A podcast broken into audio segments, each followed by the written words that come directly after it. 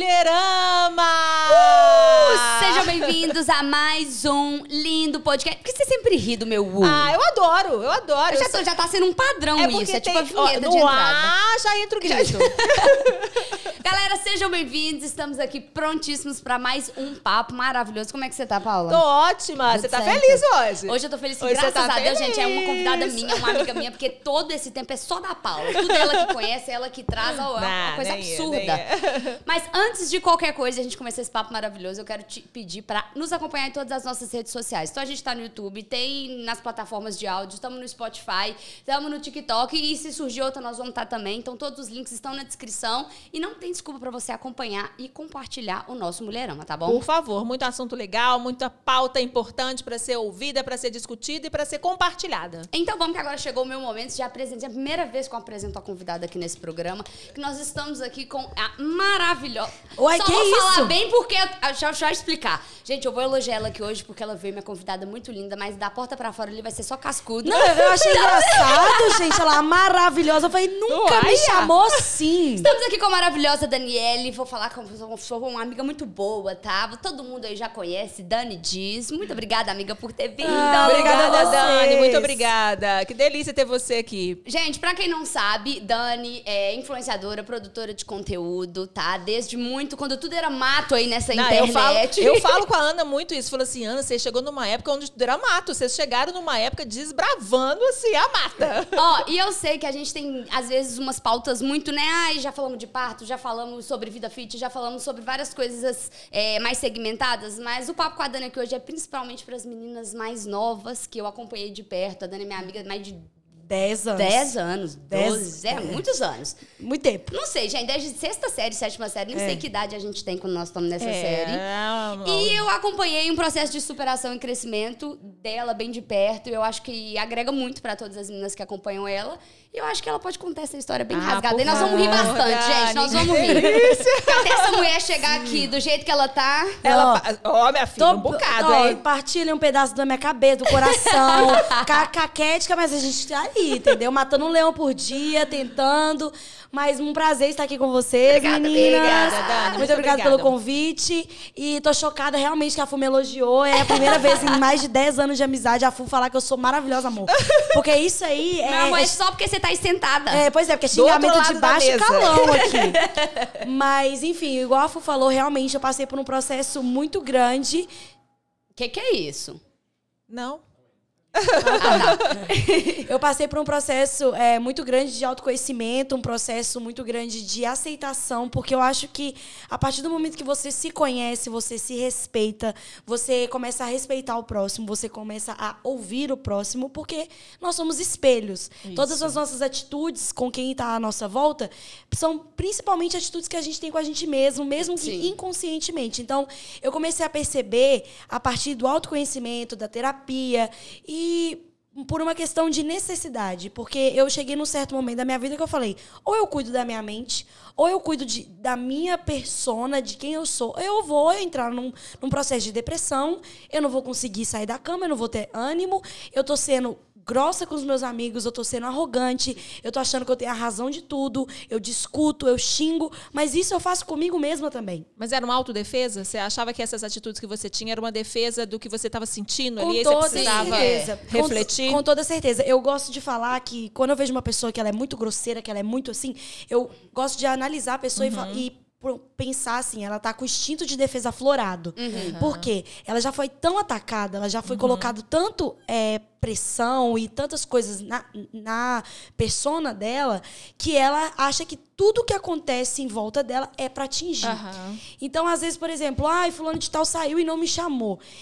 Eu, aquilo pra mim era assim, nossa, não é meu amigo. Ai, não gosta de mim. Ai, nossa. E aí, por quê? A minha infância inteira eu fui excluída, eu fui deixada de lado. é, as pessoas praticaram bullying comigo do ensino fundamental ao ensino médio. Sim. Então, assim, depois de, de já mais velha, já com seguidor, acontecia uma coisa assim, por exemplo, ah, saíram e não me chamaram. Aquilo me doía tanto que eu já ia lá, mandava textão, brigava. E às vezes era só porque, gente, as pessoas são livres. Ai, fulano de tal tava aqui, a gente saiu, mas não, não é que a gente não é seu amigo. Aham. Não é sobre isso. Então eu comecei a me cuidar cuidar e a ter um, um, um olhar diferente sobre mim. E a partir depois que isso aconteceu, a minha vida foi ficando mais leve. Aham. Porque eu fui me entendendo. E aí eu comecei a entender o outro. E eu comecei a respeitar as vontades do outro. Porque eu respeitava as minhas. Antes da gente chegar nesse momento, eu acho que é legal até pra Paula, enfim, todo mundo que tá assistindo, já tem em outros podcasts também, mas conta um pouco do antes, né? Do antes, do, do- da infância, Da infância? escola. Então porque vamos eu lá. acho que isso é uma. Um, pra galera entender do porquê dessas Sim. decisões e tal. É, então vamos lá. É, eu estudei. A princípio, eu, eu estudava numa escola que eu estava desde pequenininha, então eu, eu tinha ali o meu quase que era um cerco de proteção. Então eu podia falar o que eu quiser, fazer o que quiser, que ninguém fazia nada comigo. Era seu ciclo ali. É, as pessoas já estavam acostumadas. Aham. Só que aí eu mudei para uma escola, que é uma escola que era uma escola é, de nível classe média alta, então a Aham. galera tinha mais condição. É, meus pais lutaram para me colocar nessa escola, era uma escola dentro da igreja. Não sei se a gente precisa citar aqui, É, né? não necessariamente, Não mas precisa. foto ele também vai É, aparecer. é. Mas enfim, era um colégio muito bom. Mas eu entrei com a minha personalidade, que é a minha personalidade, que é o quê? Eu falo demais, eu brinco demais, eu zoo demais, eu quero fazer piada pra todo mundo, eu quero que todo mundo inteira, eu quero conversar com todo mundo. Você sempre foi assim. Sempre fui assim. Aham. Aí quando eu cheguei nessa escola, eu achei, amor, que eu ia chegar lá arrasando. Abafando, né? Que eu Só ia fazer amizade com todo mundo, que todo mundo ia gostar de mim, que eu ia conversar, que ia ser incrível. Foi na primeira semana de aula eu já vi que não ia ser. Porque eu já cheguei e o pessoal já começou a fazer piadinha de mim. Porque, por quê?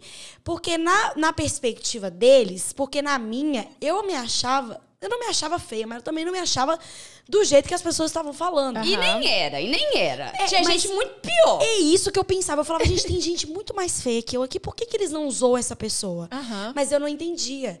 Que, na verdade, eu, como eu tinha esse meu jeito espontâneo, falador, conversador de ser, eu dava abertura para as pessoas Aham. falarem o que elas quisessem de mim.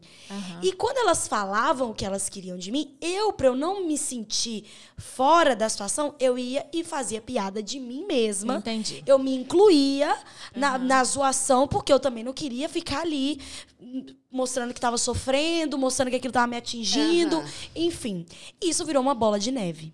Uma bola de neve que eu digo a você que eu tenho certeza que eu fui a garota mais zoada da escola durante um bom tempo. Isso, Isso eu concordo. Por porque todas eu vi isso. e por todas turmas. Não era só a minha sala. Era a sala da FU, que era diferente da minha. Era do pessoal mais velho, e principalmente do pessoal mais velho. Era do pessoal da minha sala, em peso. Era das meninas mais bonitas. Era o povo do escolar. Era do meu escolar. que Meu Gente. apelido, eu- meu- gente, eu tinha um apelido escolar que era Cabrita. Gente. Eu, cabrita. E falava do meu cabelo, e falava do meu dente, e falava do meu nariz, e falava do meu corpo, e falava que eu era tábua de passar, e falava que eu era. Um dia viraram pra mim. E eu fui. Aí tá, eu fiz a cirurgia no meu nariz, achando que.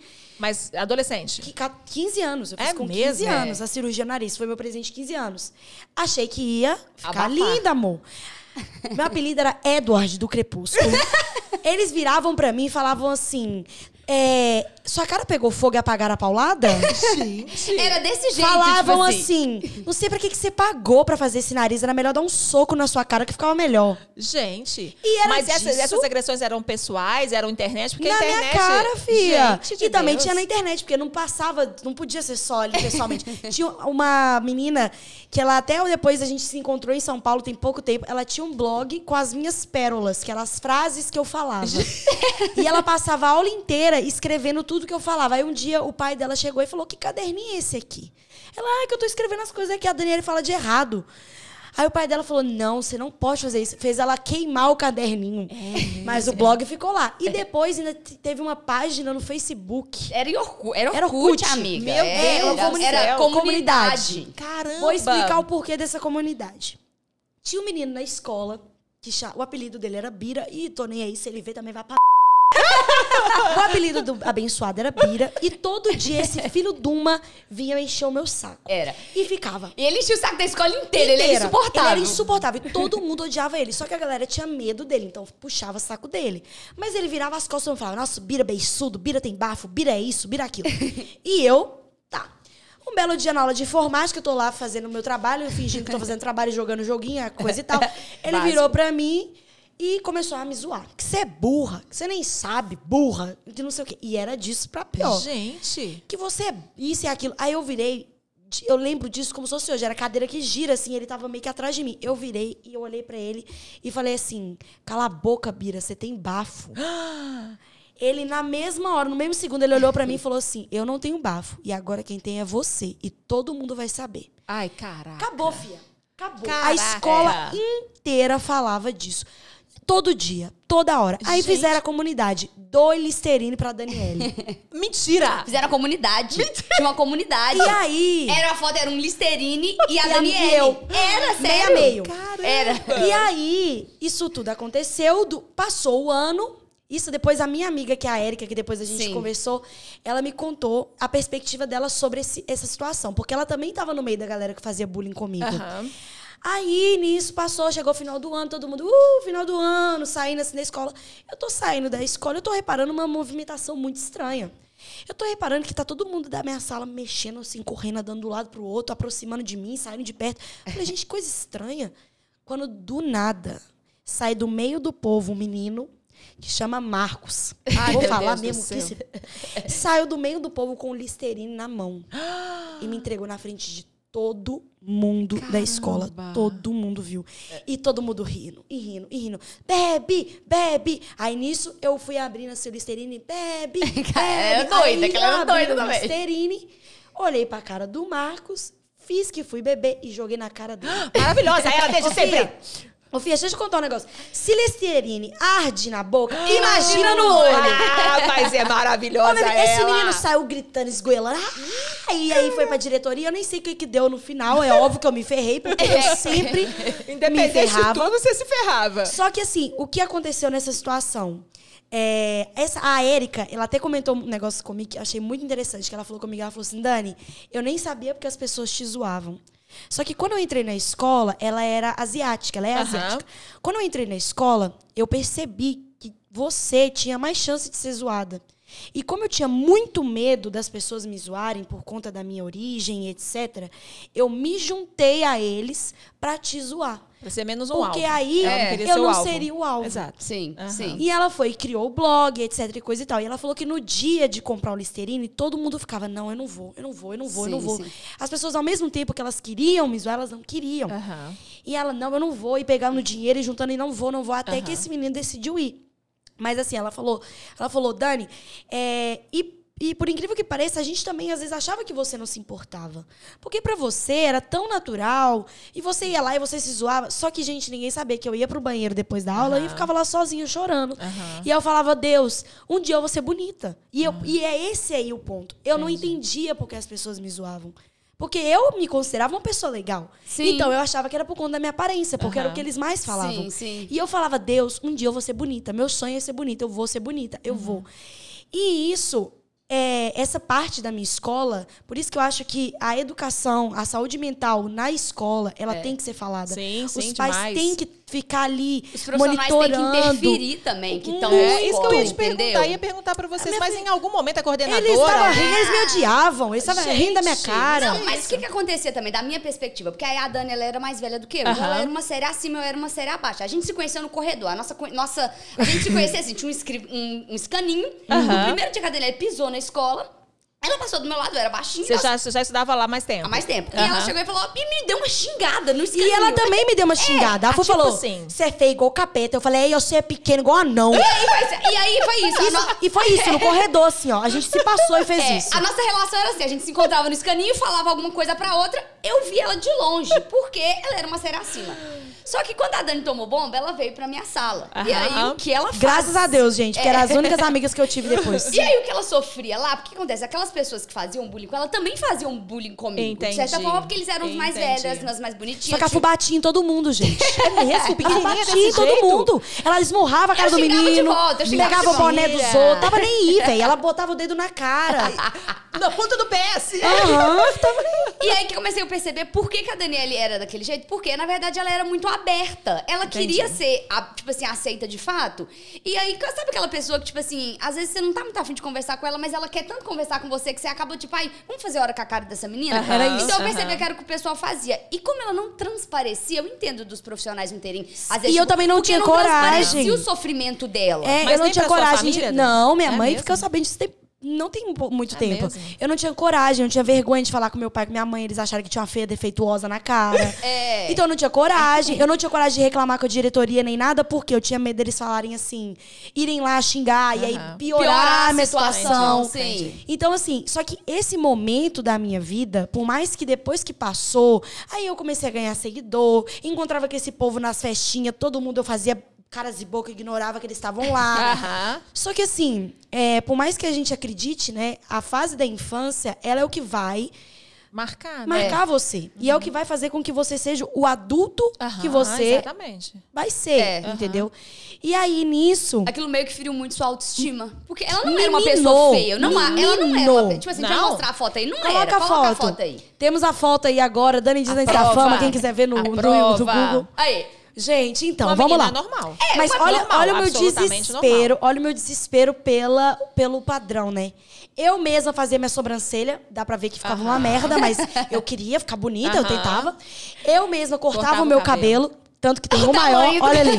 Ah, gente, é mesmo. Aham, eu mesma cortava meu cabelo, cortava minha franja. E nesse dia, eu não esqueço, eu tava tirando a foto. Você lembra, Fu? Que a gente a gente sentava e fazia uma fila É. e todo mundo via a gente tirando a Aham. foto. Ô, gente, na hora que eu sentei pra tirar a foto, eu conseguia sentir as pessoas rindo de Falando mim. de você. E falando de mim, e rindo de mim. Quando eu- gente, quando eu ia apresentar trabalho, eu, isso foi. E depois esse bullying me acompanhou pra outra escola que eu fui. É mesmo? Gente, Dani. É é porque era no mesmo bairro. Era o entendeu? mesmo bairro. E era, as é. pessoas As mesmas- também as iam mudando. pessoas. É. E aí, eu lembro que, assim, eu ia apresentar trabalho, eu, eu sempre gostava de apresentar, eu gostava de falar. Uhum. E aí, eu ia apresentar trabalho, eles levantavam plaquinha burra, ficava rindo e Gente, fazendo piadinha baixa, Mas assim. os professores não interviam? Não, que porque isso, gente? É muito Como assim? simples. A pessoa, eu tô ali apresentando trabalho, aí fica ali, ó, levantando a plaquinha assim. É, tio. Aham. Sabe? É uma coisa mais. Entendi. Não é escancarada Não, na cara mas, do professor. mas quem tá fazendo sente. Você Sabe, sente o olhar da sabe. pessoa, você sente a cara de. Nojo, sabe aquela né, de cara. deboche, né? É, é, sim. Sabe? E aí, aquilo, é, eu tive que ir curando. Mas, enfim, esse processo que eu passei na minha é, escola minou a minha autoestima, minou a minha segurança, a minha autoconfiança. Por isso que eu demorei um certo tempo depois pra começar na internet, porque o Rangel já tinha começado, eu gravava com a Camila Loures Sim, na época. sim. Eles já tinham começado, eu só gravava com eles. Eu não tinha coragem de botar a minha cara lá. Eu tinha muito medo do que ia acontecer. Sim. E por mais que eu não transparecesse, e às vezes eu nem eu, eu não entendia, porque não fica, você não fica lembrando, fica no seu subconsciente, Sim, sim. fica nas suas crenças, nos seus bloqueios que são muito internos. Então aquela época da minha escola, ela nunca passou, ela estava dentro de mim. Sim. E aí, é, esse- aquela coisa de gravar story, eu pegava, gravava story. Eu não, não fazia isso. Eu comecei a fazer, na verdade, tem mais ou menos uns dois, três anos. Na verdade, tem uns três, quatro anos. Desde que eu terminei, que Sim, foi um outro processo aham. pra mim. Mas, enfim. É, aí, Mas, Dani, nessa época, assim, que você está falando uma, uma adolescente de 14, 15 anos, é época também você começa a se interessar pelos meninos. Filha, e era Exato. humilhação. Exato. Humilhação. Mas como é que era isso? humilhação, gente. Aí, Humilhação. aí, quando ela foi pra minha sala, eu comecei a ficar puta com ela. Porque o que acontece? Ah. A gente também não era maravilhosa, eu era bagunceira, tá? A gente também sofria bullying e tal. Só que eu comecei a perceber que, tipo assim, eu queria falar pra ela, Dani, você tá perto da galera que não quer ficar perto de você. E, a- e ela ficava Entendi. puta. E eu ficava puta. porque Ela eu falava, você tá sofrendo à toa. Amiga, as pessoas nem gostam de você. O que, que você tá fazendo? Eu gosto de mim sim, são meus amigos. Eu lembro disso. É, você falou né? isso agora, você desbloqueou minha Eu memória. ficava puta, eu lembrava, eu tenho uns nomes certinhos na minha cabeça das Sim. menininhas que você queria Aham. andar. Eu não chegava nem perto. eu Não A tinha- eu Fu nem conversava com as meninas. Mas você tava querendo aquele, aquela coisa da aceitação eu mesmo. queria você ser aceita, eu queria Aham. fazer parte, eu queria que as pessoas me, me chamassem, que quisessem minha presença. Aham. E isso. Aí ela olhava pra mim dando um conselho, só que eu tava igual um babuíno também, que eu era o cabelo desse tamanho, toda desbagunçada. Ela e a. Laila. É. E, e assim, só que depois eu comecei a perceber que elas eram minhas únicas amigas. As minhas únicas amigas. Porque o resto, na verdade, não tava nem aí. Só tava ali. Eu, eu era o. Como, como chama aquele boneco que faz piada? É, O quê? Tipo o quê? é, tem um nome que é tipo um, um palhaço que foi fazendo piada para as pessoas rirem. Tipo um bobo da corte. Exatamente. É. Era eu. Eu era o bobo da Entendi. corte. Eu ficava ali fazendo as coisas pra elas rirem. Aham. E aí, nisso, é, o tempo passou, eu comecei a ganhar seguidor, comecei a ganhar uma, uma nova personalidade, digamos assim. Mas as dores, o, o medo, a, A insegurança tava ali, né? tava Sim, ali. Tava ali. E não adianta, porque igual eu falava, e eu já falei isso várias vezes. Ah, mas você tem muito seguidor. Ai, gente, eu já tinha mais de um milhão de seguidores, milhares de comentários nas fotos, fotos lindas, estéticas e etc e tal. E eu me sentia um cocô. Sim. Eu olhava no espelho, eu não me via. eu não me sentia eu. Era como se eu simplesmente fosse uma personagem que eu criei. E foi basicamente isso por muito tempo. Eu consegui manter essa personagem por muito tempo. Digamos assim que eu sou uma ótima atriz.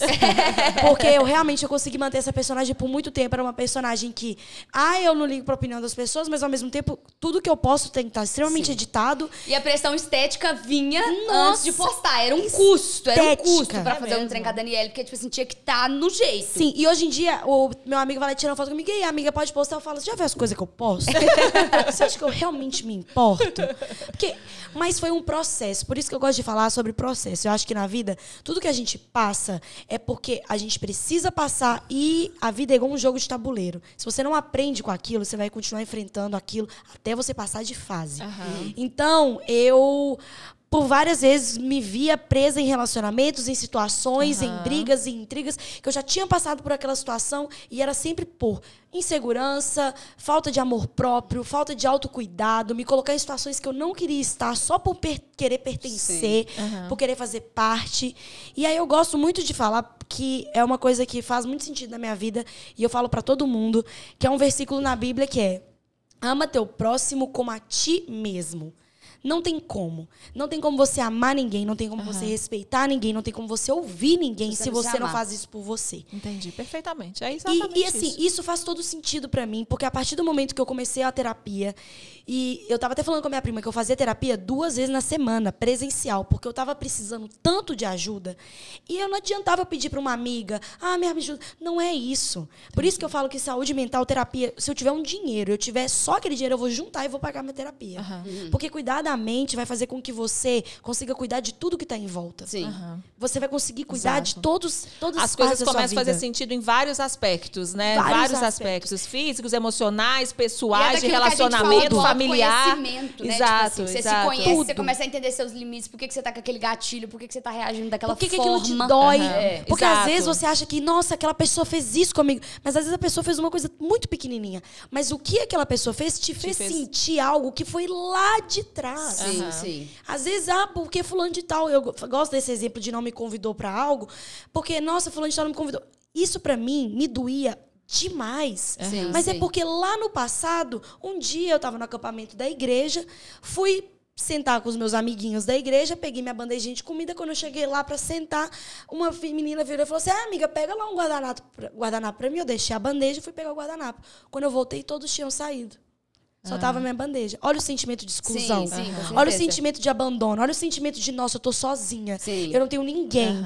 E aí, quando passa o tempo, pode passar 10, 20, 30, 40 anos, você tá numa outra situação na sua vida e alguém deixa de te chamar pra algo, deixa de estar com você, Te vem aquela lembrança. é óbvio. E aquele medo, Mesmo tipo, que- no lasco agora, eu Tô voltei sozinha. a ser excluída de Aham. novo. E, e é mesmo que no inconsciente, porque você não vai lembrar daquele exato momento da bandeja do. Não.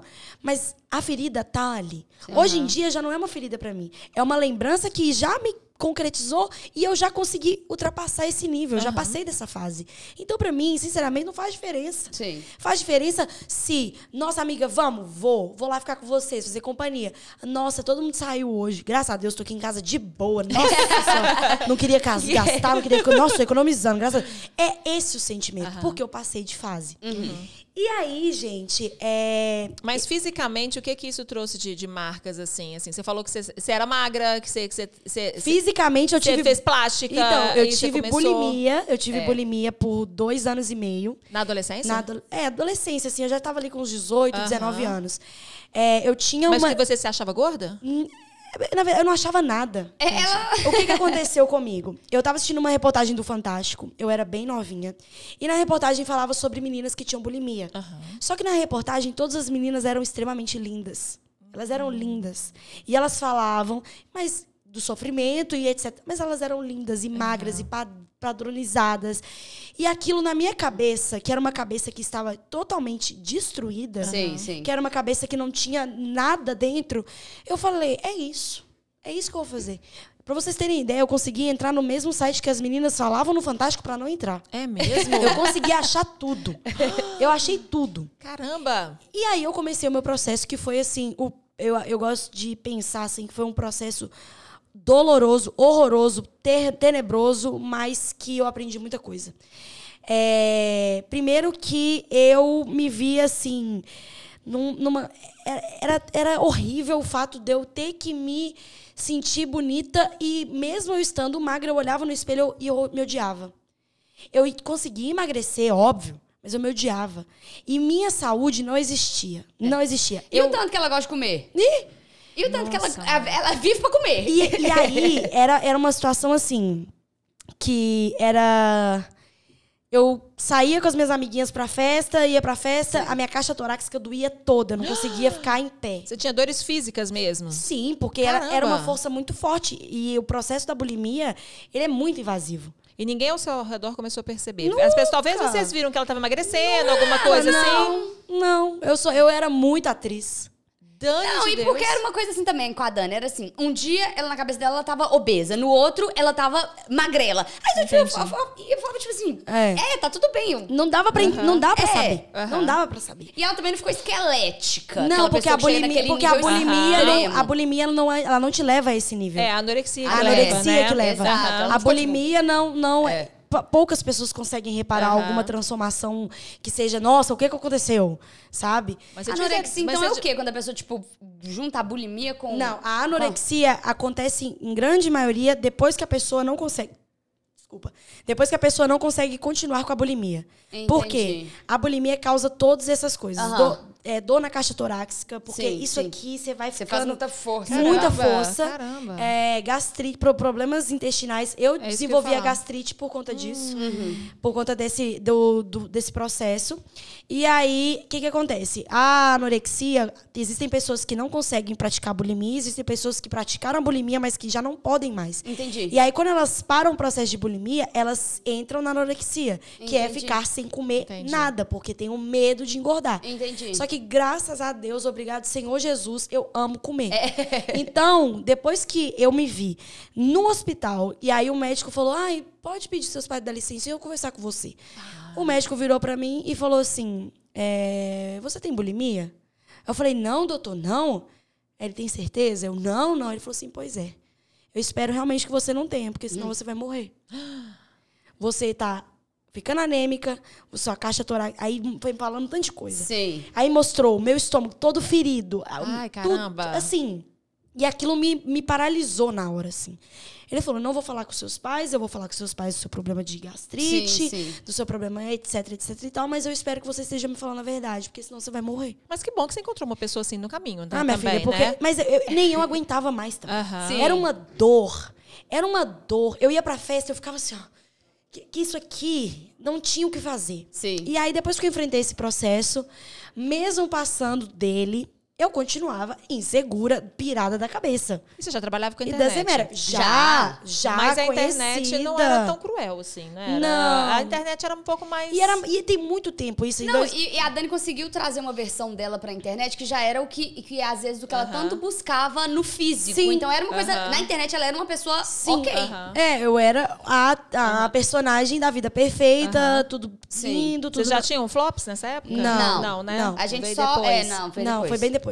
Aí nisso eu comecei em um relacionamento Aham. que foi uma, uma- assim, eu gosto de falar que foi uma benção na minha vida eu ter esse, ter tido esse relacionamento. Eu sei que foi Deus que colocou, porque a partir dele eu tive que procurar ajuda. Uhum. Porque depois que eu tive o término, era como se eu tivesse tido um vazio dentro de mim. Mas é porque eu nunca. ele- eu- meu ex-namorado, ele falava assim comigo: Eu tô terminando com você porque você perdeu sua identidade. Você não sabe quem você é, você não sabe o que você quer. Você não sabe o que você quer fazer, você só sabe o que eu quero fazer. E aí, quando ele fala que eu perdi minha identidade, é que, na verdade, eu nunca nem tive identidade. Eu nunca soube quem eu era. Eu nunca soube de, de é, é, a, a importância que eu tinha pra mim mesma. Sim, sim. E aí que eu comecei o processo de terapia.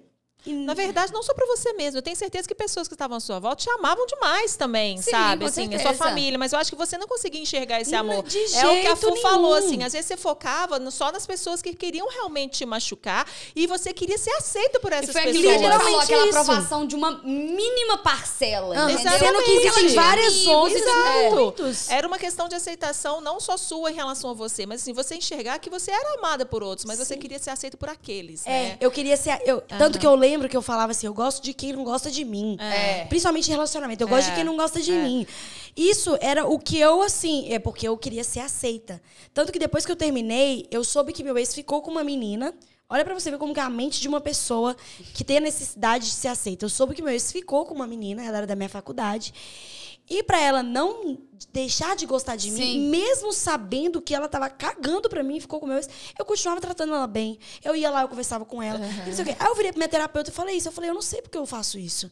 Porque eu sei que ela tá nem aí, cagou pra mim, ficou com meu ex, não é minha amiga, não é nada minha. Aham. Aí ela falou: sabe por que você faz isso? Porque você quer ser aceita. É. Você tem medo de você virar as costas e ela falar mal de você. Mas quem é você pra poder definir quem vai gostar ou não? Sim, As sim. pessoas vão gostar de você por quem você é, não porque você tá Exatamente. sendo alguém pra agradar aquela pessoa. Mas naquele momento você nem você sabia quem Não você sabia. era, né? Mas aí depois eu fui me conhecendo. Perfeito. E o processo de autoconhecimento, ele é tão maravilhoso, ele é tão grandioso, e ele é tão incrível, que por mim, eu, eu falo com a minha terapeuta, eu, eu, às vezes eu queria sofrer só pra eu sentir de novo aquele, aquele primeiro amor com você mesma, sabe? Pra você...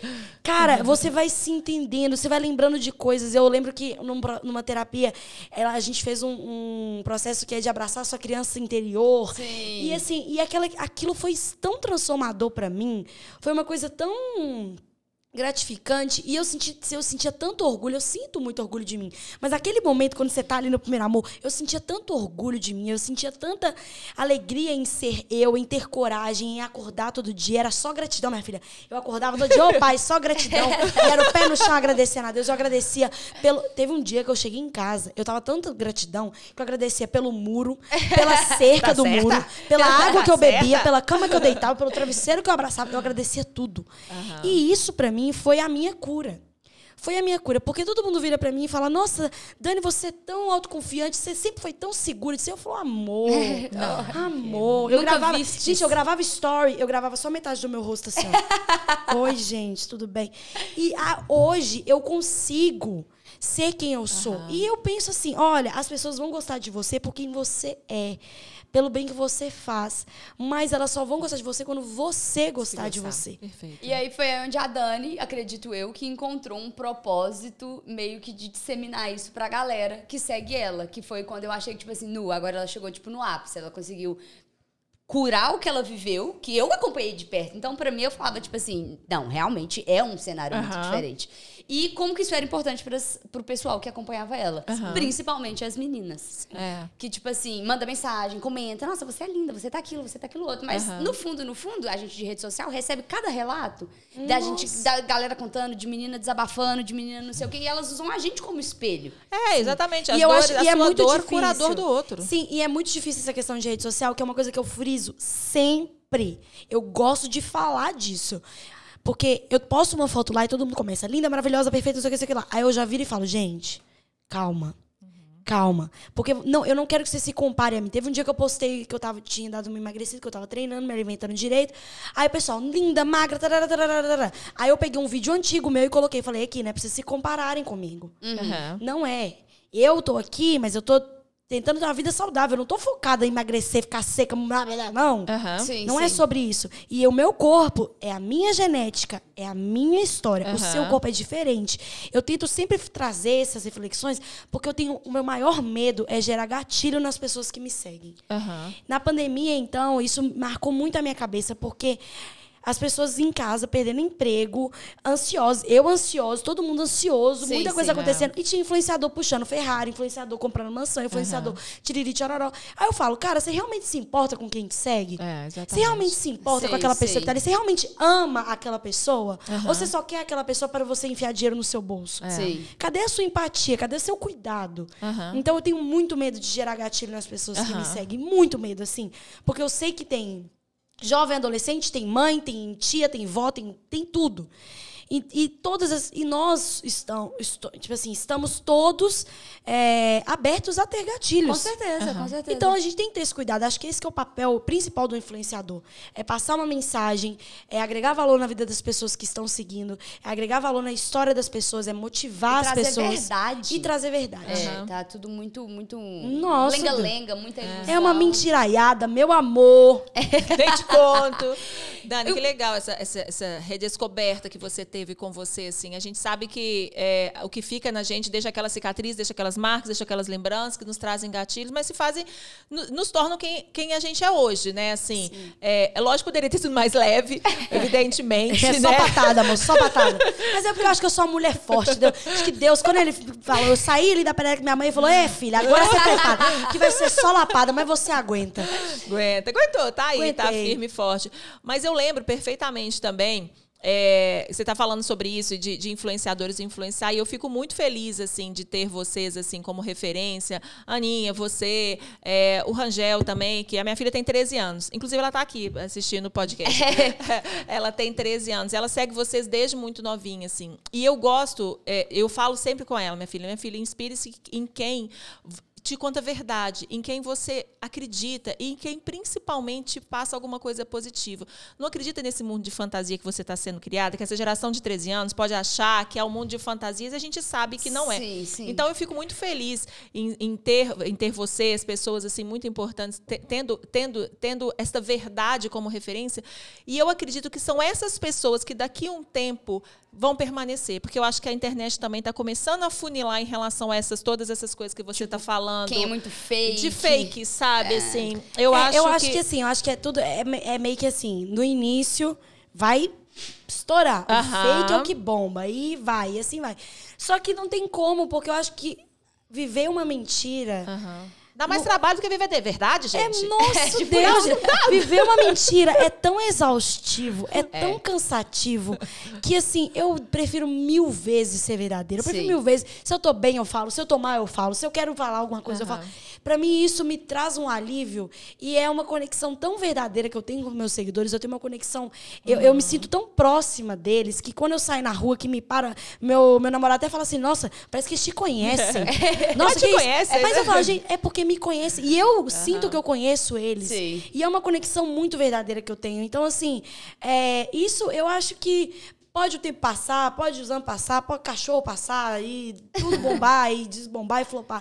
Eu acho que alguma parcela de, de coisas boas eu fiz na vida de quem me segue. Aham. Isso pra mim já vale a pena e eu já tô assim, ó, consciência limpa e paz no coração, sabe? Aham. Agora uma pergunta que eu nunca fiz pra Dani, contextualizando um pouco, que a Lá gente vem. sabe que, por exemplo... Não, é pergunta inteligente.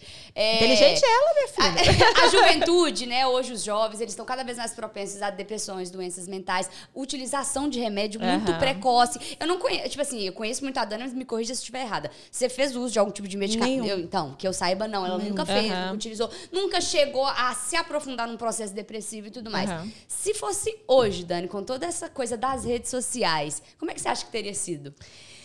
Ah, irmã, eu acho que assim, é, eu tenho uma Tipo assim, questão. lá na Getsemane, mas já existe tudo isso que tem hoje de rede social. Nossa, Deus, eu acho que ia ser uma loucura. Às vezes eu fico pensando se eu fosse conhecida naquela época, quando eu era novinha. Ah, mas não ia acontecer isso, Não não. ia, não. Não ia, não.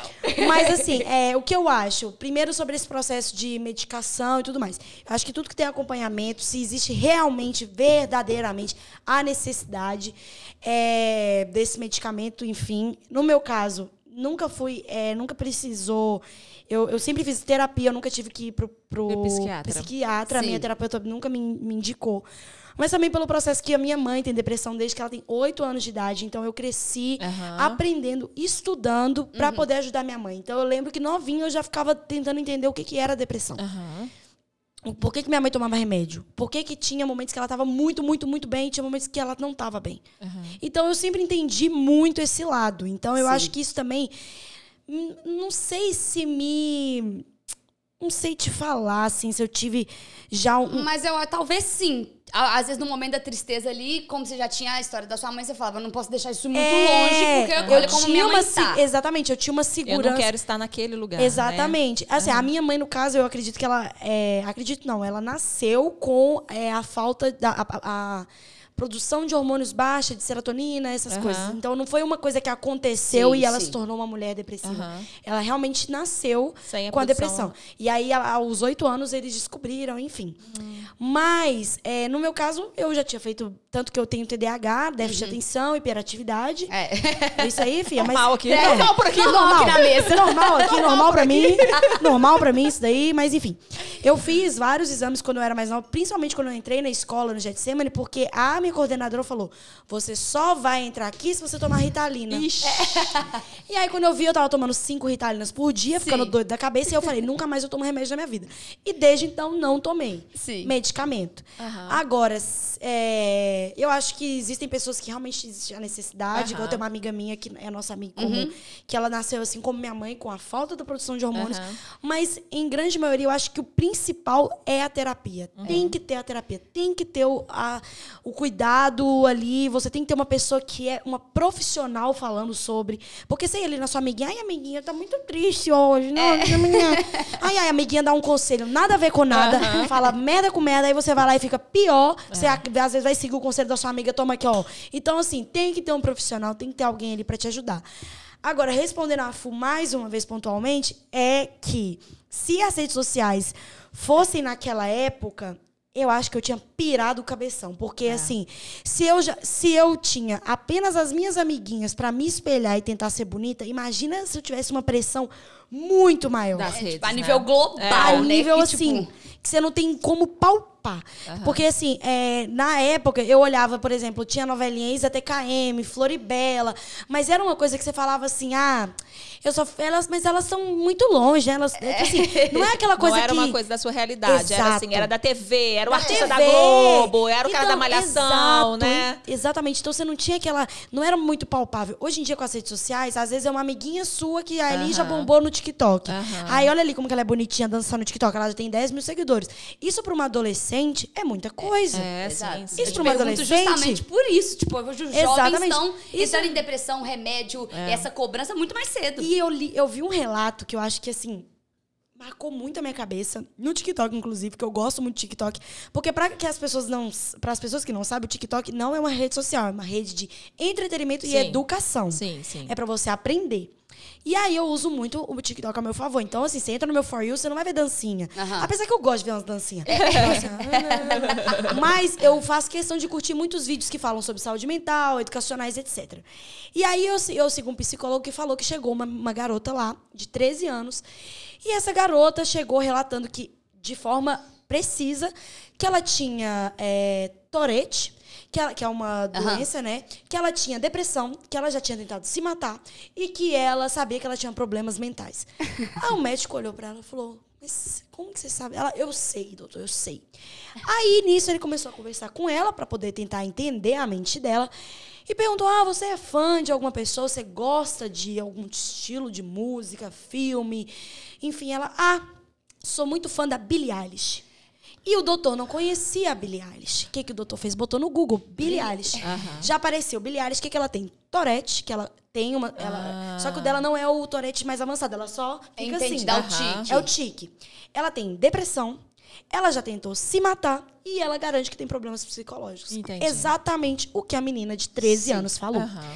Por quê? A gente se espelha Exato. Principalmente quando a gente é criança. Porque quando a gente é velha, a gente já se espelha. A gente já vê aquela blogueira que treina de manhã, Aham, às 5 horas da manhã, sei. você fala, ah, eu quero treinar às 5 horas da manhã, igual a blogueira. Aí você vê a blogueira que tá lá lendo cinco livros no dia, ah, vai ler cinco Vou livros ler no dia. Aí começa o quê? Vou ficar ansiosa, porque eu não sou a blogueira, eu não consigo fazer o que ela faz. A blogueira não tem cinco filhos pra criar, ela- por isso que ela acorda às 5 horas da manhã.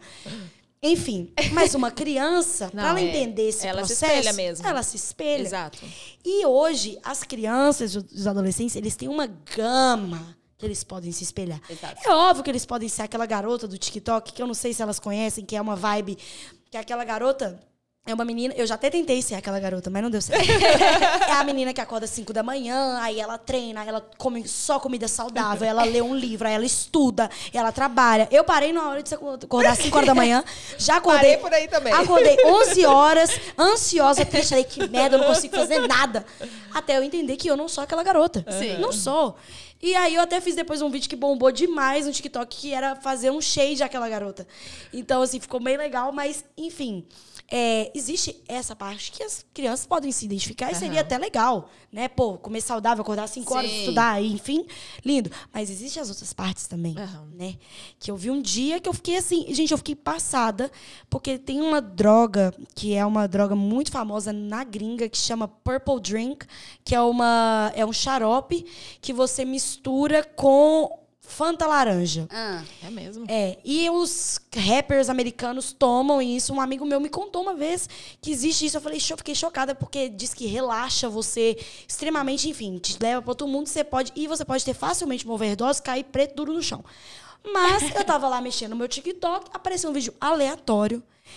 Gente, a- não devia ter 17 anos. Não devia ter 17 anos. A menina. Da menina, com os amiguinhos dela, ela filmando o chão do quarto. Tinha Nossa. tanta Fanta laranja, tanta Fanta laranja no chão.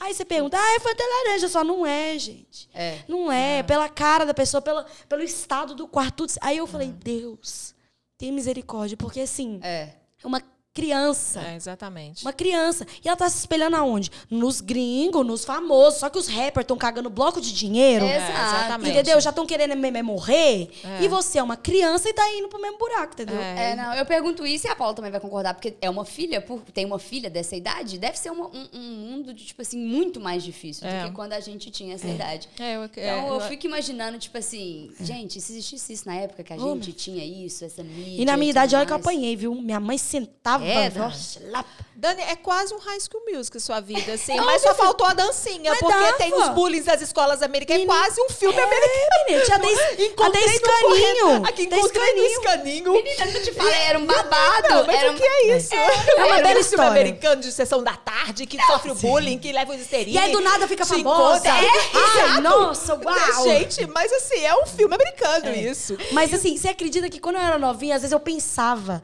gente, um dia. Ah, vocês não sabem o que, que eu pensava. Gente, esse pensamento eu vou contar só pra gente dar uma risada da minha cara. Lá na igreja, Aham. você lembra que tinha o culto terça-feira, que todo mundo ia da escola, ficava lá assistir o culto. Meu sonho um dia era cantar no culto. E aí eu ia tirar a High minha máscara. Eu ia tirar a minha máscara e eu ia ser a Britney Spears. Ah, e todo mundo ia me amar e eu ia ser famosa, desejada, amada por todos e eu ainda ia cantar na igreja.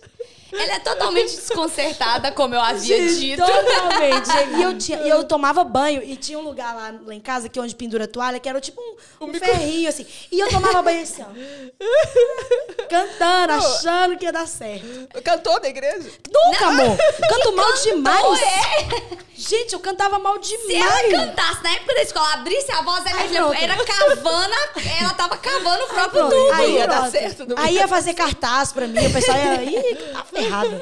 Gente, uma loucura. Te falei que a história era Gente, de. que de- legal. Mas é muito, assim, é muito bom. Tadinha, Mas é, não, é bom demais. sacanagem. Gente, mas é bom demais. É que eu amo contar essa história. Eu amo, porque eu lembro e contar isso é como se eu estivesse falando pra mim mesma também, Aqui, sabe? me conta uma coisa, você já encontrou com alguma dessas pessoas? Menina, então, essa Érica, né, que é a que fez o bullying comigo. o blog, né? O É, blog, o blog. das suas pérolas. Um belo dia eu tava lá em casa eu ia, e eu ia fazer até um documentário sobre essa vida minha, mas depois eu fiquei com preguiça. Vá, vá, mãe. Aí, mas eu tava um belo dia lá em casa, falei, fazendo um estudo pra ver se realmente funcionava fazer esse documentário ou não. E eu falei, e aí veio esse nome na minha cabeça. Parece que Deus colocou um nome na minha cabeça. Érica Yamani. É Aí eu- mesmo? É minha amiga. Aham. Hoje em dia, assim, a gente, nossa, se segue no Instagram, conversa. ela é Mas você não tudo. lembrava dela, o nome voltou. Então, é assim, é porque era muita gente, né? Era, sim. Só que sim. Deus botou. Aí eu fui lá e botei no Google. Érica Yamani. Aí apareceu o Facebook. Aí do Facebook eu fui pro Instagram, não sei o É. quê. Quando eu entrei no Instagram, tinha uma mensagem dela. Ah. De dois anos atrás. Ela me pedindo perdão. E ela falando tudo, basicamente o que eu falei, que ela falou que, que ela achava. E eu nem lembrava dela fazer tanto bullying comigo Sim, assim. Ela nem sim. fazia. Era eu- tanta gente que Era você já... tanta gente. E ela, na verdade, ela fazia o blog pra mim, o blog, às vezes até eu falava as coisas que eu sabia que ela ia colocar. Sim. Então, pra mim, tava tudo bem. E aí ela me pediu perdão. Ela falou: olha, Dani, aconteceu muita coisa na minha vida. Eu senti que eu tinha que vir falar com você. Aí ela foi lá na minha casa, a gente conversou. E assim, ela foi uma das pessoas que eu me aproximei depois. Mas teve um dia que eu tava lá no Clube Chalézinho. eu tava batendo cabelo lá no Clube Chalézinho, bem Coisa de novinha. BH, bem coisa É, de Coisa BH. E isso já tem muitos anos. tem. Só que eu já tava mais bonitinha, né? Mas mesmo assim, me achando cocô do cavalo, mas de qualquer jeito. Um menino veio falar comigo. Você tava nesse dia, Fu? Não, não tava. Mas lembro enfim, o menino veio falar comigo. Oi, nossa, que não sei o quê. Aí eu não lembro se ele falou, oi, Dani, alguma coisa. Eu sei que eu olhei. Quando eu olhei pra cara dele, eu falei, você não conversa comigo, não, porque você me zoava na escola. Fiz assim, ó. Bateu o cabelo e E saiu. vazei. E depois eu fiquei assim, nossa, eu não acredito. E tinha aquele do beijo também. Ai, O que negou o beijo, depois ficou bonito, a gente encontrava ele em todos os rolês. Que negou beijo depois. O do beijo, lembra do beijo? Qual dozo? O que eu beijei e fedia queijo? Isso. Não, que você beijou e que falou que não tinha beijado. Esse filho de uma boa senhora, porque a mãe dele não tem culpa. Ele beijou? Beijou ou não beijou? Foi o seguinte, minha filha, olha como que é a humilhação, a humilhação do Nossa crente. Senhora. Ela não É, acaba. Não, acaba, não tem fim. Eu lá novinha, tinha 15 aninhos, já tava ficando menos feia, mas continuava feia na minha visão. Fomos pra uma festinha de uma amiga minha que também não gostava de mim, mas me chamou, porque ela também fazia bullying comigo. Fui na festinha. Cheguei na festinha, todo mundo juntou, que não sei o que, ai, que o Pedro quer te beijar, não sei o que. Eu falei, ai, vamos, né? Então, Vamos nessa, né? Vambora. Meu primeiro beijo, filha. Fui lá, fui beijar ele. Tava com um bafo de queijo na boca, mas eu tava tudo bem. Ele tava ligando, não, gente. Tava tudo bem de verdade. Ele era lindo. Ele era lindo, Ele lindo era mesmo. bonito, ele era Muito bem- lindo mesmo. Beijei o Pedro, esse filho de uma. No outro dia eu já dormi, era sábado. A festinha no domingo, eu fiquei o domingo inteiro pensando. Ai, Pedro, né? segunda-feira eu vou chegar na escola. O Pedro Ele vai vai, segurar minha mão. e a gente vai Criou conversar. fanfic. E ele vai falar de mim, a gente vai conversar. Tá, eu cheguei na escola. Quando eu cheguei na escola, todo mundo. Eu nem lembro como que foi, se fui eu que falei pra alguém. Eu também não lembro exatamente, não. Eu só Mas eu sei sei que, que- tinha rolado boato. Que eu tinha beijado ele, que a gente tinha beijado, só que sabe o que ele falou? Que era mentira. e todo mundo tinha visto ele bem beijando. Mas mesmo assim, ele As falando. E as pessoas negaram também, não. As pessoas não falavam nada, né? Ficava só rindo, falando, olha lá, ele tá, tá arrependido de ter beijado ela. Viu ela hoje e arrependeu. Caramba! É, fia. E aí, anos depois, ele tava lá bombando nas baladinhas Belo É, Horizonte. E eu bombando mais ainda. Aí você chegou do ladinho e falou agora que não quer Como que foi? Foi um trem assim. Você pegou ele de novo, não pegou, não? Não. Não? Não. Amor, eu tenho orgulho próprio. Tá achando que eu sou otária? Eu não sei. Eu lembro que eu colei... Eu lem- beijei, foi o que você deu um soco na cara. O Almauri. Ah, ah, entendi, entendi. Foi, que os dois são muito parecidos. São, exatamente. É porque aí, isso, A foi Fu isso. socou a cara dele. Me conta essa parte Bateu na cara vida. dele. que é isso? Deixou o menino, quebrou o nariz do menino, gente. Sangrou, o menino chorou. Mentira. É verdade? E o pai dele depois zoou ele. Falou, você tá apanhando de mulher, velho? Que Porque, tipo assim, enquanto acontecia isso com a Dani, acontecia também comigo. Com Aham. todo mundo na escola, eu era muito pequenina. Só que eu interpretava de uma forma diferente, Batia. né? Enfim, é, é que personalidades, criações, são pessoas são diferentes. Então, eu recebi isso de uma forma diferente. Não que eu não me chateasse, mas não, não teve o mesmo peso que teve na Aham. vida da Dani. E aí, um certo dia na escola, eles me chamavam de Maria Homem, de Maria Chuteira, não sei o quê, porque eu era desse jeito. Eu queria brincar, eu queria jogar bola, não sei o que. E ela jogava bola melhor que os meninos tudo. Passava com a bola embaixo da perna deles. Era canelada em todo mundo. É. então, ficava nisso. Marião, Marião, não sei o que. E aí, um certo dia na escola, a gente foi fazer prova, arrumas, não sei o que, nananã, eu tava lá, e aí ele foi, empurrou a cadeira na minha, empurrou a cadeira na ele. Aí ele pegou e falou alguma coisa, ah, sai daqui, sua Maria Homem, você não sei o que, nananã. E na hora eu falei, ah, Maria Homem. Aí eu empurrei a cadeira nele, fui lá na frente dele, pá, meti um soco na cara dele. Caramba, gente, o que é isso? Nisso que eu dei um soco na cara dele, ele perdeu totalmente a pose, que ele tava lá me xingando, me xingando. Ele começou a chorar. Aí, no que ele começou a chorar, foi por água abaixo, eu já tinha vencido, né? Ah, eu falei, acabou. yes! Aí foi na diretora, mas nada que a diretora falava, ela me importava, eu tava cheia de mim. Eu falei, yes, eu Ah, minha venci. Ligou pro pai dele, ligou pra minha mãe, não sei o que. Minha mãe chegou em casa e falou, ah, bem feito, o menino se lascou. E na casa dele, ele se ferrou também. Porque o pai dele teve essa reação, entendeu? Falou, você tá apanhando de mulher? Que que é Eu cheguei isso? na escola no outro dia, eu falei, não, eu tô lascada, né? Eu vou ser suspenso, É. o pai dele e a mãe dele vai estar lá pra tirar satisfação. Nada, minha filha. Ele teve que chegar caladinho, miudinho, e depois ele tava lindo nas baladas Belo Horizontinas, quem Lindo. disse que eu podia... Lindo, porque eles eram lindos, os dois, esses piduma. Mas enfim. É, eu acho que assim, no mais, a história da Dani é pra empoderar as mini mulheres que estão nos assistindo. Também as, as, as big mulheres. Ah, eu acho demais. É uma, é uma, é uma, é uma, é uma força mesmo, assim. Dani, é, eu sei que há pouco tempo, voltando, que eu, te acompanho demais, e a minha filha te acompanha demais, e, a- e- e eu sei que vocês estavam gravando também, ah, quando vocês gravaram o filme do Flops, eu vi que você teve uma crise de ansiedade. Uhum. É, isso te acompanha ainda? Não. Então, nessa época eu tava quase falindo, né? Eu tava pertinho ali da falência. Porque Deus, Muitos minha filha- problemas, Minha muitos filha, problemas. Deus, ele não dá só um probleminha pra mim, ele dá vários. Ele vai dando só tô, tô, pra eu poder enfrentar e conseguir. E tá conseguindo. E naquele momento ali eu tava gravando um filme que eu sabia que ia pra Netflix, um filme que ia, ia ser assim e tudo. Mas eu não tava tendo dinheiro pra. Eu não sabia se eu pagava o plano de saúde da minha mãe ou pagava o plano de saúde do meu pai. Então eu tava assim, pirando o cabeção.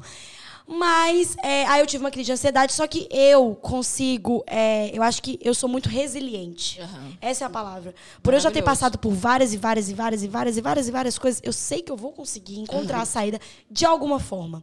E que eu não vou desistir, que vai doer, vai, vai ser uma cepada na minha cara, mas eu vou conseguir. Aham. Assim como eu já consegui várias outras vezes, e assim a gente vai, porque a vida é assim. Sim, Perfeito. E que Deus nunca vai dar um- um- uma cruz maior que você possa carregar. Perfeito. Então, se eu tô passando por aquilo dali, alguma coisa eu tinha que aprender. Aham. Então, naquele mesmo dia, eu tive a crise de ansiedade, mas naquele mesmo dia, Deus me deu um insight. Deus, eu ficava perguntando a Deus, por quê? Por que, que isso está acontecendo? Por que, que isso está acontecendo? Por que, que eu vou, o que, que eu vou fazer? O que, que eu faço? O que, eu faço? E Deus me colocou no coração. Para de perguntar por quê e começa a agir. Isso. Para de perguntar com- por quê. Começa a fazer. Aham. Tenta ir atrás. Se, se, se reinventa. Uhum. Se, sabe, se, é, sai da sua zona de conforto. Olha, Você- o que, olha o que você já passou, né? também. Exatamente. E eu tava muito já na minha zona de conforto de novo. Porque eu acho que a gente é assim. A gente vai. A gente sai da zona de conforto, vai, tô, tô, tô, do nada, entra de novo. E aí você vai de novo. Aí você vai. Até uma hora que se você não realmente, tipo assim, é o que eu penso. Eu, por exemplo, agora em São Paulo, eu já tô sentindo que eu tô ficando mais confortável de novo. Aí quando eu sinto um pouquinho, eu já. Sim. Não. Porque um corpo em movimento tende a estar em movimento. Então Sim. eu tento sempre Perfeito. estar ali. Mas depois, respondendo sua pergunta sobre, enfim, crise de ansiedade, enfim, eu me sinto em alguns momentos que eu estou ansiosa, mas igual eu falei, eu consigo me controlar. Perfeito. Eu respiro fundo, eu coloco na mão de Deus, eu falo, o Senhor nunca me desamparou, não é agora que vai me desamparar. Eu vou praticar uma atividade física, eu não fico sem praticar atividade física. É, eu vou entender o porquê que eu estou sentindo aquela ansiedade, de onde está vindo aquele medo, por que eu estou tendo aquele medo, e eu tento entender o meu medo. Porque senão vira uma bola de neve. Vira uma também, bola de né? neve. É Vira por uma isso bola que eu de tive neve. essa crise, entendeu? Porque era várias coisas acontecendo, era um filme pra fazer, era tudo isso girando, então virou uma grande bola de neve. Então eu vou tentando me entender. Eu me escuto, eu me respeito. Sim, sim. Eu entendo o meu tempo, eu falo, calma. Por que, que eu tô ansiosa assim? Porque eu quero abraçar o mundo? Não, calma. perfeito. E assim. Então, assim, existem sim momentos que eu me sinto ansiosa, mas não são. Mas como todo mundo, É. né? Assim, a vida de ninguém é perfeita, né? Muito gente? Raro. combinar. E todo mundo, gente, todo mundo tem que mesmo, tem que sofrer mesmo, tem que bater a cara mesmo, tem que cair, tem que levantar. Porque se você quer ficar em pé, você tem que cair pra você levantar. E assim, Não, e com certeza. E se tá tudo muito fácil, é isso que a Dani falou. É a tal Zona da de conforto. entendeu? E uma hora a zona do nada, ela acaba. Ela não avisa, É. não. Ela só É. sai... Você tá aqui em pé na zona de conforto, do Aham, nada o, o chão sai É, de baixo. exato. Então, tipo E aí, assim, fi? É. Então- se você não É. tiver estrutura, você se lasca totalmente. é exatamente. A internet hoje, você sabe lidar bem com essas questões? Que eu- a gente tá falando, né? A gente já falou sobre isso, assim. Uhum. Do mesmo jeito que a internet ela veio crescendo e veio. veio- é uma coisa de uma, de uma sensação de ódio, essa, essa, essa vibe do cancelamento, essas Sim. coisas que estão acontecendo. Sim. Você tem sabido lidar bem com isso? Menina, assim, mas ou é se eu algo te que te contar, machuca muito? se eu te contar, porque assim, é até estranho falar isso, que eu nunca sofri hate. Uhum. Nunca sofri hate. Por nada que eu fiz. Na verdade, eu sofri uma vez, pra não tirar todo, que era quando eu estava na África, presa, porque eu não conseguia voltar, mas eu estava fazendo um trabalho voluntário. Então, o hate que eu sofri foi algo tão assim. Que eu via, e que eu via que era tão sobre os outros Aham. que não me doeu. Porque, gente, eu tinha acabado de cuidar de 25 crianças durante 15 dias sozinha. Não ia ter nada que me abalar, não, É. Então, assim, mas é, eu sinto que a minha, meu perfil e o que eu faço, o que eu crio, é uma rede de apoio tão grande. Meus seguidores estão tão ali por mim. E eu sempre tenho. Eu, e eu acho que o cancelamento, essa, essa vibe de ai, fulano de tal fez uma coisa, não sei o quê, é uma falta de empatia tão grande. Sim. E em grande maioria é uma falta de empatia. E, e, assim, eu sinto que muitas das coisas que são canceladas, eu não falo de hate, tá? Eu falo de cancelamento. A pessoa fez alguma coisa e as pessoas deram a opinião delas, que se tornou um cancelamento. Sim. Muitas das vezes, na minha visão, também foi uma falta de empatia de quem praticou o ato para ser cancelado. Sim. Eu não lembro de algum caso que eu penso, nossa, que injustiça. Nossa, eu sei. Falta um que- pouquinho de noção da pessoa, Da vezes, pessoa visando também. Que ela, é uma- que ela é pública. pública. Aham, tendo um entendi, pouquinho ali de cuidado, sabe? Tem um pouquinho ali de empatia, tendo um pouquinho ali de noção, talvez aquilo não estaria acontecendo. Sim. Agora, o hate. Ah, porque fulano de tal mudou o cabelo. Ah, porque fulano de tal botou boca. Ah, porque fulano de tal é gay. Eu acho que é gay, hein? Eu tenho Aham. Ah, porque fulano de tal. Isso pra mim é péssimo. Porque a sua opinião é sua. E você não tem o direito de ir na rede social de ninguém expor a sua opinião pra magoar alguém. Sim.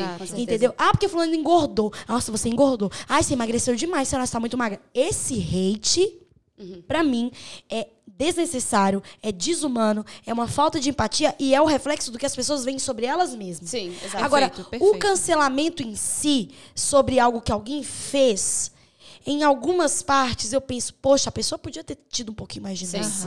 A pessoa podia ter dado uma caladinha na boca, a pessoa podia ter tido mais empatia nesse Exato. ato. Sim, sim. Entendeu? E também as coisas fora de contexto, aquilo que a gente comentou ontem, né? Tipo assim, às vezes a pessoa tem um azar dela ter uma exposição fora de contexto do que realmente estava acontecendo. E aí o pau tora. Mas e aí você É. tem. Aí, é igual eu falo, tudo é como tá na perspectiva. Se a pessoa, às vezes, ela tem só Uhum. uma coisa fora de contexto, ah, cortou a minha entrevista, pegou só esse trechinho, a consciência da pessoa tá limpa. Sim, então, sim. Guess what? I don't give a shit. Não tô nem do que estão falando, porque eu sei o que eu falei. Quer saber o que eu falei? Assiste a entrevista inteira. Com certeza. Entendeu? Sim. Agora, ah, porque fulano de tal foi lá, fez isso, postou falando mal de não sei quem, foi lá falando não sei o quê. Você tinha que ter tido noção. Você é uma pessoa pública. Você É. tem que ter respeito. Em primeiro lugar, você tem que ter empatia. Você tem que se colocar no lugar de alguém. Sim, sim. Aí, se você faz isso, não existe cancelamento. Sim. É. Não existe. E eu acho Ah. que muito do, do fato de não sofrer isso com ela, até com a gente, assim, enfim, é muita sinceridade. A gente é sincero com as pessoas, entendeu? Gente, tá bom, gente, tá ruim, gente, a gente gosta, gente, a gente não gosta. Hoje eu tô feliz, hoje eu tô triste, hoje deu certo, hoje deu errado. Então eu acho que a, a gente até blinda,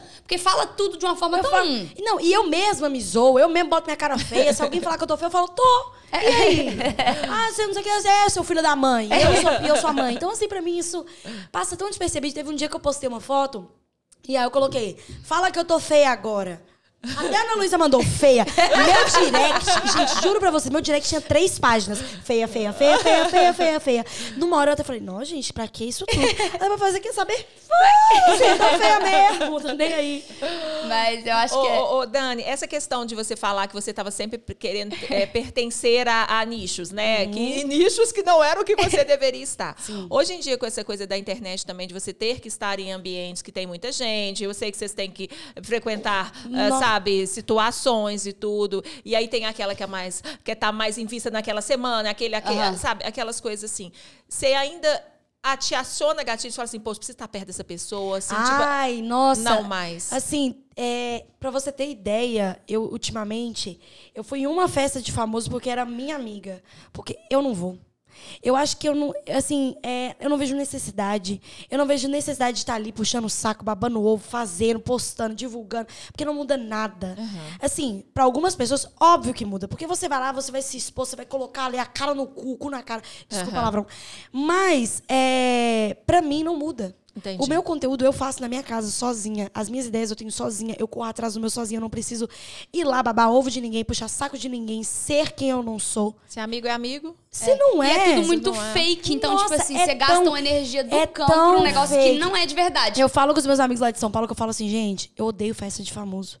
E eu precisei mudar pra São Paulo pra saber que eu odeio festa de famoso. Uhum. Porque é uma grande mentira. É uma grande mentira. E nas que eu vou é porque são realmente pessoas que eu gosto muito. Que eu falo, cara, eu gosto muito dessa pessoa. Nossa, poxa, eu gosto muito. Aí eu vou, sabe quanto e tempo que que eu fico? independente de ser famoso ou não. É, porque você gosta e da aí, pessoa, sabe quanto né? tempo que eu fico na festa? Uma hora. Uma hora. Todos meus amigos falam, não, Daniela, não é possível que você tá indo embora. Eu falo, vou, já vi, já tchau, amo vocês, viu? Porque assim, não muda. Aham. E às vezes também, quando você se coloca no- nesse lugar de, nossa, eu preciso de ir, você acaba se tornando uma pessoa que você não quer ser. Sim. Que é uma pessoa que precisa estar ali pra, pra, pra, pra, pra ser amiga, precisa puxar um saco, precisa falar uma coisa, precisa elogiar, precisa. Eu não preciso, não. Nasci sozinha, vou morrer sozinha, vou lutar pelo meu sozinha. Então, ah, não, assim, eu acho que seria muita hipocrisia e falta de respeito com ela mesma. Depois de tudo que ela passou, É, ela exato. em busca de aprovação. Meu Deus, e, e, é, tipo assim, e, e, e festa de famoso e essas situações assim, é literalmente busca por aprovação. Sim. As pessoas querem estar aprovadas, as pessoas querem ali que todo mundo olhe pra elas, todo mundo converse com elas, que elas sejam o centro. Amor, muito obrigada. Não, minha, brilha- minha, minha estrela brilha no- com meus filhos. Tá ótimo. Eu tava até reflexiva pensando, gente, será que eu não volto a morar em Belo Horizonte? Porque assim, eu fico a semana inteira dentro de casa em São Paulo, trabalhando igual uma condenada. Aí, final de semana, eu pego um avião e venho pra Belo Horizonte. Porque o, o Gustavo, meu amigo, falou: Ai, amiga, mas se você veio pra São Paulo pra fazer conexões, pra sair, pra ir em festa, em evento, você não quer ir? Eu falei: Eu não quero mesmo, não. Muda merda nenhuma na minha vida, meu engajamento continua a mesma coisa, eu continuo fazendo o meu conteúdo. Então, assim. Aí eu fico Mas nessa. acha, mas talvez, Dani, a gente pensando assim, Aninha também sei que viveu isso também, talvez isso que você viveu na sua adolescência também te criou esse escudo também dessas coisas, falar assim, caramba, eu não preciso disso. Eu, se, se- na adolescência, que era uma época que eu queria pegar o fulano, que eu queria ser amigo de ciclano, e eu não tive isso, por que, que eu vou querer isso agora, já que eu consegui o meu espaço? É. Já que eu já tenho o meu Exatamente. espaço, sabe? E Então, uma assim, amiga talvez- minha, é, que inclusive ela falou exatamente isso que você falou. É uma amiga minha que eu conheci ela pela internet e ela, assim, trabalha muito com a internet. A casa dela é maravilhosa, as coisas dela é maravilhosa. E eu lembro quando eu mudei pra São Paulo, eu tava muito ansiosa, porque eu falava, nossa, eu não consigo fazer parte de nada e tal. Não sei o que. Ela virou pra mim e falou exatamente isso. Ela virou pra mim e falou assim: Dani, olha a minha casa, olha a minha vida. Eu nunca precisei me misturar. Eu nunca precisei fingir. Eu nunca precisei ser amiga de quem eu não queria ser. Eu nunca precisei me colocar em situações que eu não queria estar. Aham. Eu nunca precisei ser que eu não era. E olha a minha vida. Sim. Eu fiz o meu, eu lutei pelo meu e eu consegui o que eu queria. Então, assim, é, às vezes, isso acho que é pra todas as áreas da nossa vida. Às vezes a gente quer muito se encaixar, a gente, a gente Sim. quer muito ser pelo outro, para o outro, pra s- mostrar pro outro. E não faz por nós mesmos. E não olha só pra gente. E não faz só por nós. E se Sabe? enquadrar sempre no padrão do É. outro, né? Não, e eu posso isso. falar uma coisa aqui com muita autoridade, em meu nome da Dani, graças a Deus a gente também, não sei se foi por tudo que a gente passou, e aí, enfim, a gente tem amigos de verdade. Então, tipo assim, nada pra gente chama mais atenção. Tipo, nossa, vamos na festa da pessoa mais famosa do universo, vai ter todos os famosos, todas as personalidades do se Netflix. nossos amigos não nós- estiveram lá, é, a gente não vai. Não é o rolê. A gente prefere ir pro lugar que eles estão, fazer o que eles estão, tipo assim, então isso é muito real. Não, eu E fiz faz o meu, uma diferença eu, muito grande eu na fiz nossa meu vida. aniversário, meu aniversário no Rei do Pastel da Savassi, numa esquina. E tava todos os meus amigos. Eu falei, gente, é a melhor festa que eu poderia ter. Delícia, Porque quem eu sou delícia. é o que eu sou, é, É o que eu quero ser, é o que eu quero pra minha vida, eu quero meus amigos, quero poder ter uma vida incrível, mas sem ter que ficar mostrando e sendo o tempo todo. Não, pelo amor de Deus, ó, cansa demais. Falar em rei do pastel, falar em comida toda, vamos pegar aqui que Já mandaram. vir Já, vamos, vamos, vamos, vamos fazer um gente, ó. lanchinho. Mas o que, que é isso, É, gente? a Nós vamos gente comer um um parceiro, quente. um cake. Aí, isso. Olha lá, olha só que babação de ovo. Eu nunca recebi saco, tá? Sacolinha da Showcake. Nunca recebi negócio de mensagenzinha ótimo, É, tá? falar. Olha, para Dani. Para Dani. Aquele ali da tua gente, então, Aninha. Será que esse é meu? Carinho. Para Dani. Viu, Ana Luísa? Enfim, amiga, essa é uma parceira nossa da Showcake. Inclusive, eles ficou aqui em cima. Eles Amei. mandam docinhos. E hoje eles babaram o seu É, ovo plus tá. pra você comer delícias. Mas eu vou comer Eu isso vou quando Ah, a, a gente gente for come, embora. é, a gente come. Vou socar cookie pra dentro. Ai, aqui gente, eu vou também, provar esse Dani, aqui É também, uma que já tá delícia aqui, as coisinhas aqui, ó. Nossa, velho, ficou beleza. Já melhor que eu. Nossa.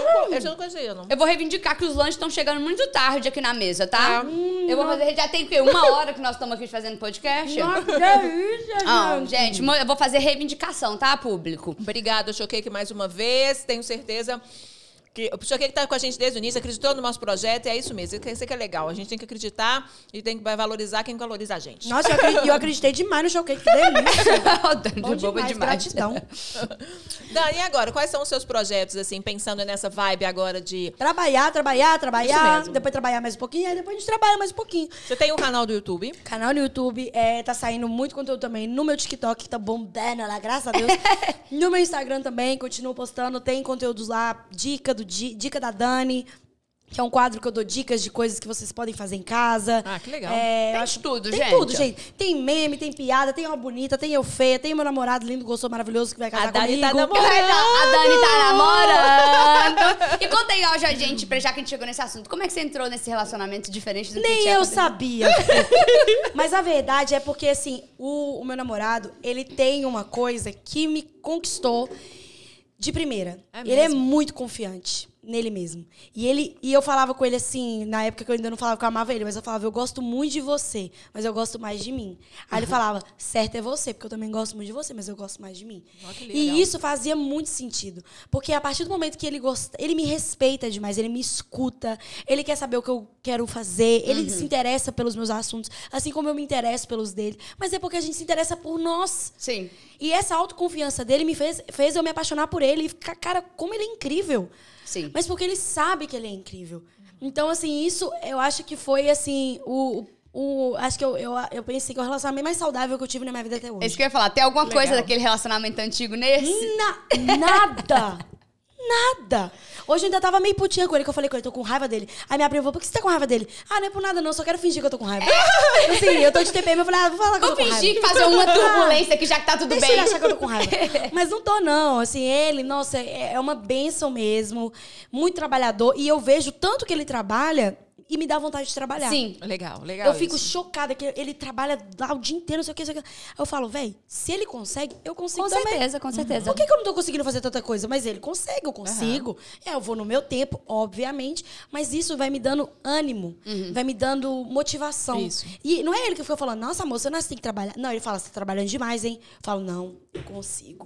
E vai me dando ânimo. E isso vai fazendo com que a gente consiga ser um, ter um relacionamento saudável, sabe? E, e eu vi a Luísa Sonza falando, inclusive, que foi um meme muito bom. Ela falou, namore com uma pessoa que é sua fã número um. Isso. Aí a mulher falou, eu sou sua fã número um.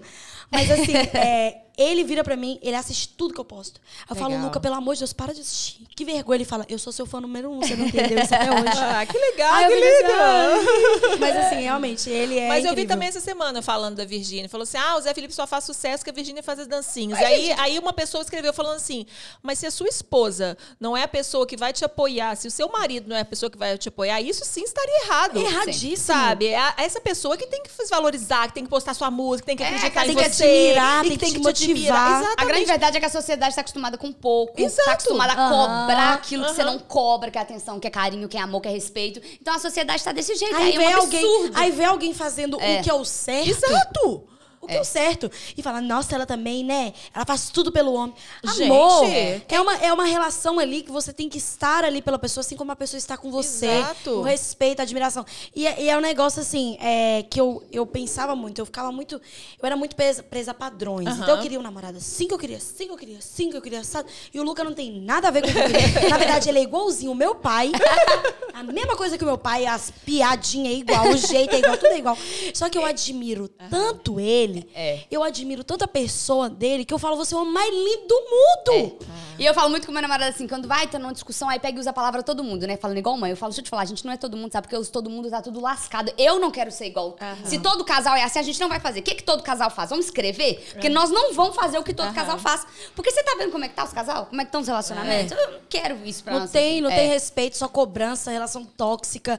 É um desconfiando do outro, com medo do outro, não, não fala, não é verdadeiro, tem joguinho. Eu falo o que eu quero na hora que eu quero. No meu antigo relacionamento, eu também criei uma personagem.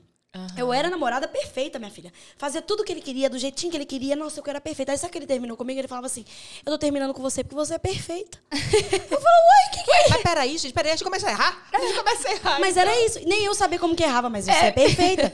Pois agora, meu amor, eu sou quem eu sou. E se gostar de mim, gostou. Se não gostar da minha amor, vá. Vá com Deus, Deus te leve. Te busque depois, porque eu sou quem eu sou. E- É, mas é isso que vai fazer a pessoa se apaixonar por você, sabe? Aí você tá falando, você tem uma rede de seguidores que te segue, que te acompanha, que gosta disso, que tá lá desde a época que você era mato, que as meninas foram crescendo também Sim. com você, sabe? E eu tenho certeza que essas, essas histórias, assim, por mais a gente falar assim, tadinha, ela viveu, mas assim, ah, foi transformador Foi- na sua nossa, vida e eu pode agradeço a transformar a vida de tanta gente, né? Exato, com Tem certeza. tanta menina como você que fala assim, poxa, eu quero ser a Dani, porque a Dani é isso, eu quero ser a Aninha, eu quero... Mas, pô, não sabe o caminho que percorreu, como ainda é difícil, sabe? O que, o que que traba- trabalhar com a internet é uma coisa que deve ser uma coisa exaustiva É, com demais, certeza, com sabe? certeza. E as pessoas não valorizam, as pessoas olham o glamour, olham as festas, olham as baladas, olham as farofas, e olham só Acho- isso. acho que é fácil. E só Só. isso também, Exato. sabe? Eles, eles olham o, o- o- a, a pontinha do iceberg ali, Sim. né? E eu gosto de pensar uma coisa assim, que é até pra falar pra quem tá assistindo a gente agora, que é o seguinte: acredita no seu processo. Porque o processo, ele nunca vai ser fácil. Uhum. Até porque ninguém disse que seria fácil. O processo, ele é para ser doloroso. O processo é para ser difícil. O processo é para ser complicado. Mas o processo, ao mesmo tempo, ele é encantador. Ele é de vitórias, ele é de alegria, ele é de conquista.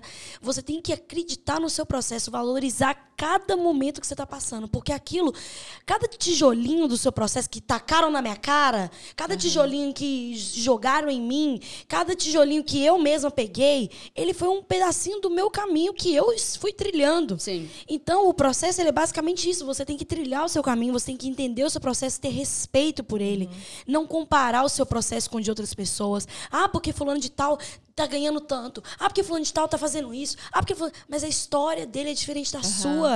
O, o, que, o processo dele é totalmente diferente do seu. Às vezes ele vai enfrentar algo que você enfrentou lá na frente. E às vezes você tá enfrentando algo que... que, que Que é pra ser vivido é, que é pra ser agora. vivido agora. Então, assim, a- entenda seu processo, respeite seu processo, tenha cuidado, carinho com você. Para de ter cuidado só com essas amiguinhas. Ai, eu amo minha amiguinha, minha amiguinha é tudo pra mim, minha amiguinha, sua amiguinha. Tenha cuidado com você. O Sim. amor que você tem por ela, tenha por você. Sim. E isso vai fazer com que você continue tendo um processo, porque o processo só acaba quando você morre. Aham. O aprendizado só vai acabar quando você vai morrer. É igual você falou, as fases vão passando. Né? Você passou dessa fase do, do- do outra, game. filho. Agora você tá numa outra fase de relacionamento, daqui a pouco você vai casar, quem sabe um dia você vai ser mãe, e as Aí fases só vão passando. tendo. E é E as fases vão passando. Nem e é- precisou te pedir o conselho pra Dani, né? no final de cada podcast, a gente pede pro pessoal mandar um recado e tudo mais pra galera que tá já assistindo. mandei ó. tá mandado já. Acredita no seu processo, não compare o seu processo e viva o seu processo. É isso Perfeito, mesmo. gente. E você tem demais. vivido. Você, você continua com a terapia? Oh, então, agora eu faço uma vez no mês. Ah, Minha terapeuta me liberou. bem. Falou, ah, faz uma vez no Vai embora, mês. essa doida. Fica aí de boa. Ah, aí você Mas fala é assim, mas eu tô pensando. eu quero- Não, eu, eu não faço assim é, mais semanalmente, mas eu escuto um podcast que chama Autoconsciente, que tem no Ah, Spotify, legal. que assim. É incrível. E eu escuto assim todo dia, e eu aí às vezes escuto duas vezes o mesmo, Sim. que me ajuda muito. É um autoconhecimento, literalmente. Você vai. Porque tem certas coisas, que eu acho importante falar isso também. Que, ai, nossa, só eu tô passando por isso, só eu tô sofrendo isso. Mas todo mundo passa. Sim. Uhum. Todo mundo sofre. Esses anseios, medos, inseguranças. Eu lembro que uma vez eu briguei com a Fundia, nós tretamos, que eu queria quebrar a cara dela. Eu falei, Ih, nós treta. todo mundo é inseguro. Não, não é inseguro. Eu falei, não, Luísa, todo mundo é inseguro. Não adianta, existem certos pontos da nossa vida que a gente é inseguro. E pronto. Ah, porque não acho. Tem gente que não é insegura, tem gente que. é- Não, todo mundo é inseguro. Ah, uma pronto. hora ou outra a insegurança vem. Tem, não, com tem certeza, alguma coisinha certeza. ali. Não, é, tem algum certeza. um calo, algum passado que Sim, talvez sim. agora você tá seu. Agora hoje eu tô me sentindo, meu Deus. Mas e amanhã? E depois? Sim. Então, assim, eu fa... e aí esse eu vou, escuto esse podcast, eu escrevo também minhas coisas, porque isso me ajuda. Então, assim, é isso.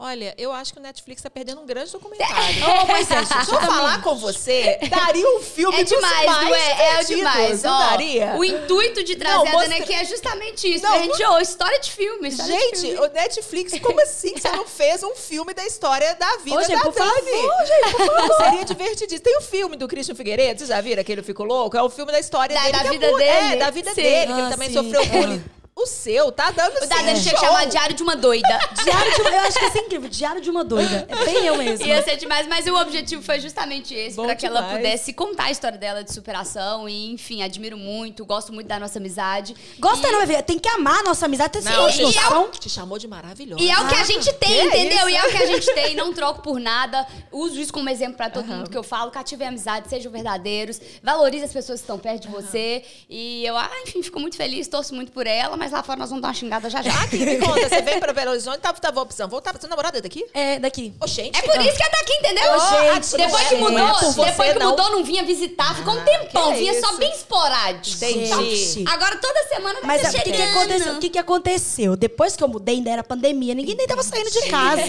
Então eu ficava lá na minha casinha sossegada. Agora voltou os eventos. E voltou eu com meu E como é que o namorado. boy vai nos eventos e ela tá lá em São Paulo? Não, dá, não, não tem jeito, não tem jeito. Né? Não, pois é, eu fico aqui como eu fico, eu fico indignada. Quietinha, A festinha acontecendo e eu lá em São Paulo falo, ah, ah, você não vai, meu filho.